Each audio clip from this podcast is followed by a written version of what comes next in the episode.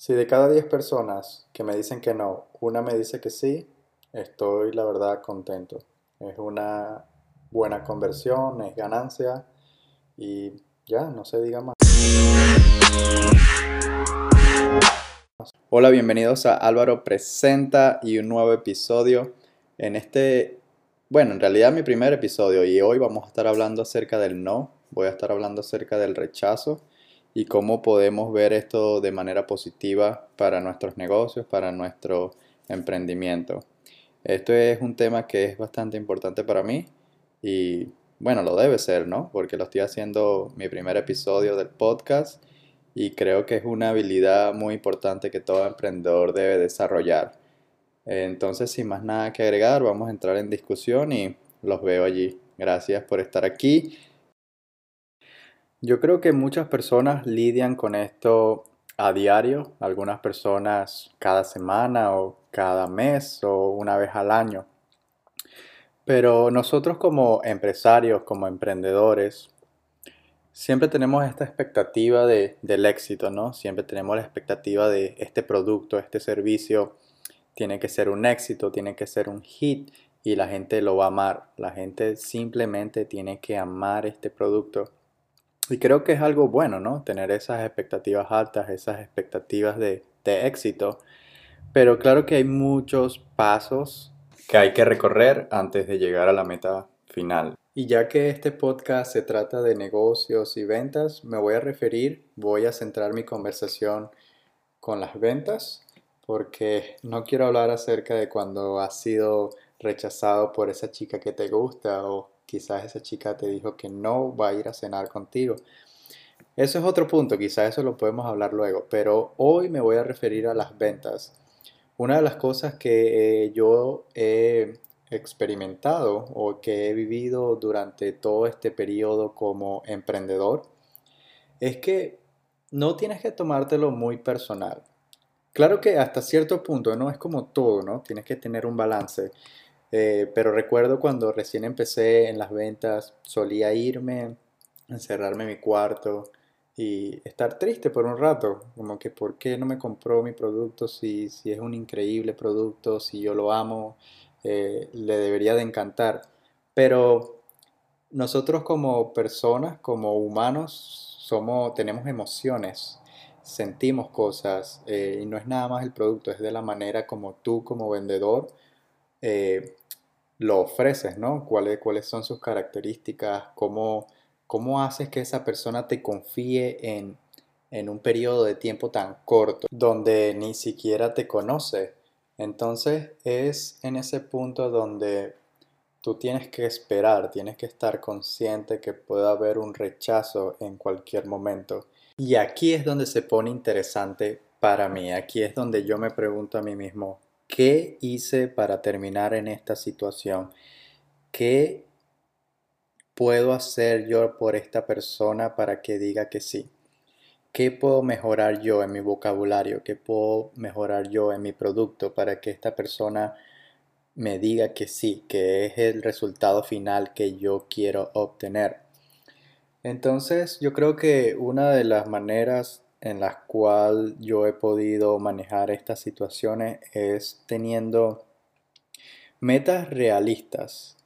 Al tener metas realistas, puedo yo estar en un lugar con pensamientos lógicos. No, claro que todos tenemos esos sueños locos, esos sueños gigantes donde queremos hacer un millón de dólares, que queremos salir con la mujer más linda de mi vecindario, la mujer más linda de mi ciudad. Pero como mencioné anteriormente, hay algunos pasos que hay que, recorrer antes de llegar ahí. Y entonces aquí es donde yo veo esta situación como una oportunidad. Ok, me rechazó. ¿Qué puedo hacer? ¿Qué, puedo mejorar? Ok. Eh, si volvemos a las ventas, me, me desvié por un momento con las chicas más lindas. Aquí es donde, ¿qué puedo mejorar? ¿Qué le puedo decir? ¿Cómo la puedo llamar mañana y, preguntarle eh, honestamente? O sea, ¿qué puedo hacer por ti? Cuéntame. ¿Qué más puedo hacer por ti para que podamos trabajar juntos?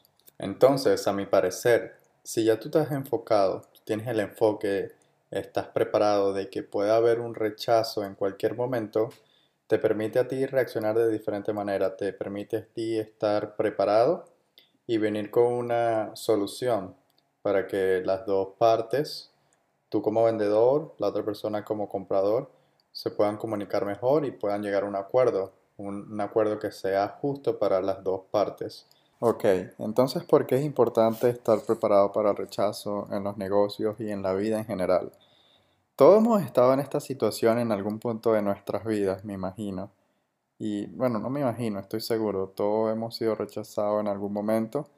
Y, duele, ¿no? Eh, o sea, es un momento incómodo, es una sensación no muy grata. Cuando no se está preparado, esto también nos puede llevar a la depresión, nos puede llevar a pensar cosas malas, a, bajarnos el autoestima. Y nosotros no queremos nada de eso. Nosotros queremos estar motivados todos los días en nuestras vidas, aunque sea difícil. Pero por eso este, este tema para mí es súper importante, porque al estar preparado, o sea, es como que no hay nadie que me pueda parar, que, o sea, así lo pienso yo. Si me dices que no, está bien. Lo voy a intentar contigo una vez más la próxima semana o al siguiente día y hasta que me digas que no, no, no, no, no quiero nada contigo, no quiero negocios contigo, no quiero salir contigo, ok, está bien, ese es el momento donde voy a parar, pero de resto, yo creo que es importante construir, ¿sabes? Esa, esa piel gruesa hacia el rechazo, porque va a haber demasiados rechazos en el camino y más que todo en, los negocios, que es un campo muy difícil, competitivo, eh, millones de negocios se están abriendo al día y no importa en qué industria te, industria te encuentres, si tienes un competidor. Porque si me dices que no, que estoy creando esto nuevo, no tengo ningún competidor, se me va a ser difícil de creerte, a no ser de que estés inventando algo de verdad súper wow, que nadie en el mundo lo haya visto. De resto, siempre va a haber un competidor y, y tienes que estar preparado para el rechazo. Yo he cometido tantos errores que sin duda eso me ha hecho un mejor empresario. Eh, porque he entendido que no hay tiempo, o sea, la verdad que no hay tiempo para que te lamentes. Eh, he ejecutado estrategias de una manera muy pobre, he venido con ideas que son malísimas, pero eso está bien, o sea, yo creo que es parte del proceso. Y ahora o sea, me ha enseñado mucho a cómo reaccionar a esos desafíos, cómo hacer unas preguntas mejores cuando me encuentro con personas que de repente pueden traer valor a mi negocio o que pueden ser unas futuras eh, partners, o sea, unos futuros socios.